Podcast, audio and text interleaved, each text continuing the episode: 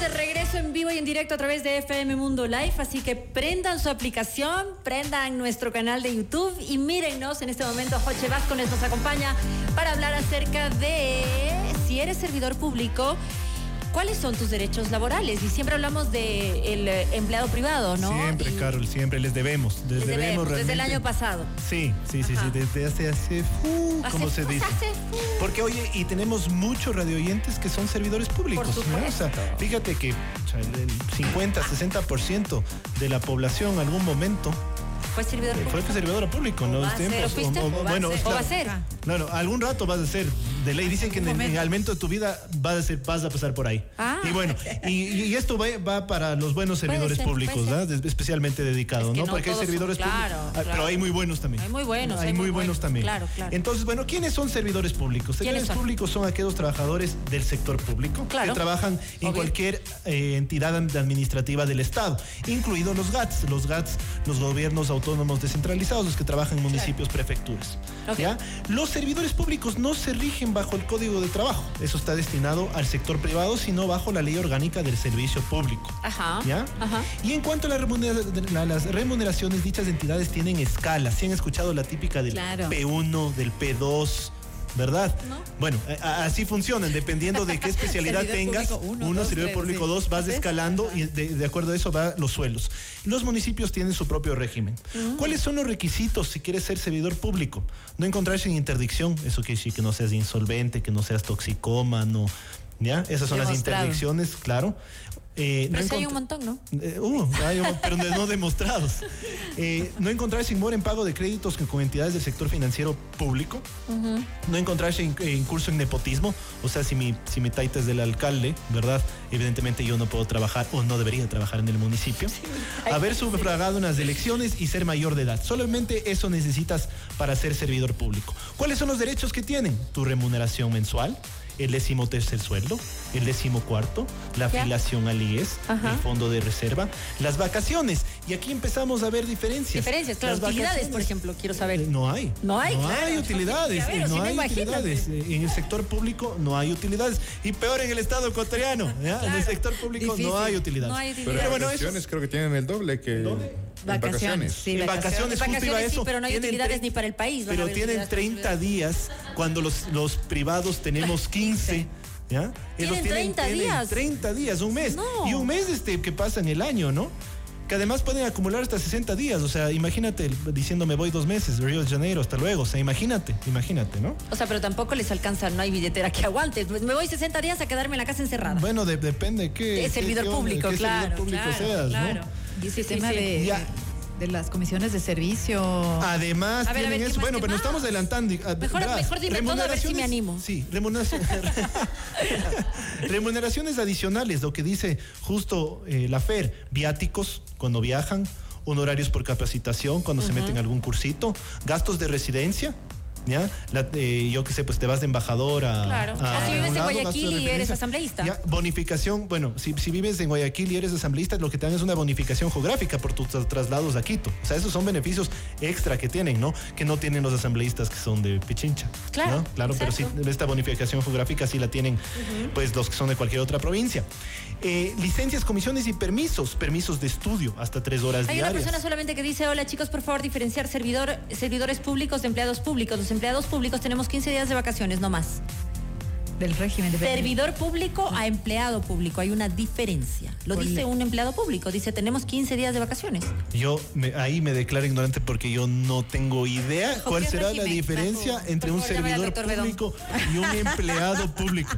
Doctor El doctor Bedón que sabe de todas y ha sido empleado público o, servidor público, tal vez, él sabe. Tal vez, tal vez. No, no, no, no, no. Tal vez lo que se refiere yo que sé, pues es trabaja en una empresa privada y atienda al público. No, no, no, no, no, no, sé a qué más pueda referirse. No, no, no, no. Pero realmente es que es que es lo mismo. No hay. Sector público es lo mismo. Sector no hay. No, no, no, no, no, güey. No, güey. En inglés te lo digo, pero no. No, güey, dice, no, güey. No, güey. No, o, sea, que trabaja y atiende al público, que es empleado público. realmente, no, no hay. Tal vez acá te estás enterando que tienes 30 días de vacaciones. Eh, claro, tal vez solo te dan 15, no sé. Pero bueno, eh, permisos de estudio hasta tres horas diarias, permiso por atención médica, permiso en caso de violencia. No, trabaja en el CNT, dice, que no les pongan el mismo saco. Ah, que trabaja para una empresa pública, eh, lo mismo. Pero qué régimen, ajá. Mm. O sea, son los mismos. O sea, al menos que esté bajo régimen, ahí estaría bajo código laboral. Claro. Claro. Tal vez el CNT como es una empresa pública. Pero, realmente ahí me, coge en curva me cogen curva. A ver, lo que sucede es que los empleados públicos de la EP, por ejemplo, CNT, EP, tienen un mix de reglas. ah, claro. por ejemplo, el tiempo de vacaciones es de 15 Entonces, a esa realmente le rige el código de trabajo. Ok, probablemente. Listo, listo, listo. Continuemos, por favor. Permisos de cuidado recién nacido, igual hasta dos horas diarias durante 15 días contados a partir de que se acaba la maternidad. Permiso de cuidados familiares hasta dos horas diarias en caso de que tengan algún familiar que tenga alguna enfermedad catastrófica debidamente certificada. ¿Ya? ¿Cuáles son prohibiciones de los servidores públicos? ejercer otro cargo, desempeñar actividades extrañas a sus funciones, ¿no? O sea, cuando tú eres servidor público no puedes ser, eh, yo qué sé, pues gerente de una multinacional. ¿Ya? Si eres servidor público, a lo único que te puedes dedicar es a la docencia. ¿ya? Por, eso, por eso eh, el doctor Bedón, sí, eh, seguía siendo profesor, más dejó su estudio jurídico de lado. Exactamente. ¿ya? Ordenar la asistencia de sus subordinados para que vayan a mítines políticos, ¿ya? O sea, eso no puedes hacer, a pesar que en el Ecuador eso era como regla, ¿no? O sea, aquí el que quiera seguir con su chamba, que vaya pues a apoyar a la revolución. Mentira. Abusar, a la, abusar de la autoridad que le confiere el puesto. Mantener relaciones comerciales, societarias o financieras con cualquier contratista del Estado.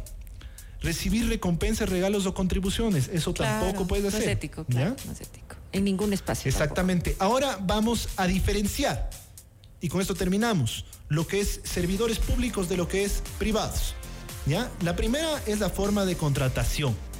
Mientras que en el sector privado existen algunas formas de contratación, contratos indefinidos, temporales, en el sector público existen dos formas. Nombramiento, ¿ya? que se han escuchado la típica que les dicen de carrera, ¿ya? los de nombramiento, los indefinidos y los que son por contratos. ¿ya? Los, los, que, los que son por nombramiento son los permanentes y los provisionales. ¿Ya? Tú puedes tener un contrato permanente. No, no, no, no. Nombramiento permanente forever. Forever. Nadie, te, puede, nadie te, puede, sacar. o sea, te toca comprar. Ahí, les dicen las compras de renuncia del sector privado. Sector público, Del sector público, claro. Las dicen comprar la renuncia porque realmente nadie te puede sacar. Y los provisionales que es cuando hay un servidor suspendido, llevan un, provisional, cuando hay alguien con licencia, cuando tienes un nivel jerárquico superior o de libre remoción. Pónganse los, eh, los ministros, son de libre remoción. ¿Ya? Y por contratos también es una forma de que se den servicios ocasionales. ¿Ya? En medidas eh, sancionatorias, cuando tú quieres sacarle a un empleado, ¿ya? Tú vas por un visto bueno en el sector privado. En cambio, por el sector público vas a un sumario administrativo, que es un procedimiento donde se determina si hubo o no por parte del servidor público un incumplimiento o falta grave a sus obligaciones laborales. Entonces, es un, es un proceso distinto. ¿Ya? Acciones judiciales. Cuando un empleado em, le, le despiden, él busca un proceso por despido intempestivo. En cambio, en el caso del servidor público hay un proceso administrativo contencioso. Entonces se presenta una demanda no ante el laboral, sino ante el Tribunal de lo Contencioso Administrativo. ¿Ok? En, remuneraciones eh, adicionales, el salario básico eh, unificado, aplica para los dos. En caso de existir horas extraordinarias o ordinarias, eh, los servidores públicos tienen que existir una autorización por parte de la entidad pública que sus empleados realicen estas horas, ¿no? Porque eso es plata del, Estado. ¿ya? Y em, los servidores públicos solo pueden trabajar un máximo de 60 horas extraordinarias al mes y 60 suplementarias. Además, lo que decía Carol, no perciben derecho a utilidades. Claro. ¿Ya? Claro. Muy bien. Ahora dígalo de memoria. Todo, todo, todo lo que estoy, todo, todo lo que estoy diciendo es de memoria. Yo sé que esto puede sorprender por la soltura, la solvencia como la cual lo, estoy diciendo. Está bien. Pero Ahora dígalo sin Pero aquí yo estoy viendo, yo aquí estoy viendo una foto de mi familia que tengo en el fondo de pantalla, pues ¿qué, ¿cuál es el problema? Qué barbaridad. Porque me, inspiro, ¿o no? Y así se va a casar. ¿Ya? Otras consideraciones. que Claro Un buen abogado Así. Bueno, muchas gracias, muchas gracias. Veo que Cristóbal se ha dado cuenta enseguida de la calidad de abogado que tiene. ¿Algo más que quieras leer? No, no, no. Eh, algo más que, que, que leer, nada eh, para contactarme. Probablemente eh, eso que habría que, que, analizar es eh, las ventajas del servidor público. Es que hay muchas, hay muchas ventajas de ser servidor público. Entonces, mucha gente dice, nunca seré servidor so, público. No, 30 días de vacaciones. O sea, eh, la permanencia, la regularidad, eso que no te puedan topar, de tener un nombramiento permanente, o no sea... hay que tenerle miedo a ser servidor público. No, no hay que tenerle miedo, o sea, lo que hay que hay tenerle miedo es ser, un mal servidor público. O sea, de hecho, o sea, así como pagar impuestos, ¿verdad? Ser un servidor público es dar un servicio al país. O sea, es algo muy patriótico. Si haces un buen trabajo, que ha habido servidores públicos buenos, así como hay malos, ¿verdad? Pero es algo súper noble y un trabajo completamente honorable y admirable. Claro, exactamente. Bueno, vamos a hacer una pausa. Recuerden que esto lo pueden volver a ver en nuestro canal de YouTube. Gracias, Joche. Te mando un abrazo grande. Gracias. Lo vamos a poner en nuestras redes sociales para tenerlo más claro. Hacemos una pausa y regresamos de inmediato, así que no se vayan. Ya volvemos con más.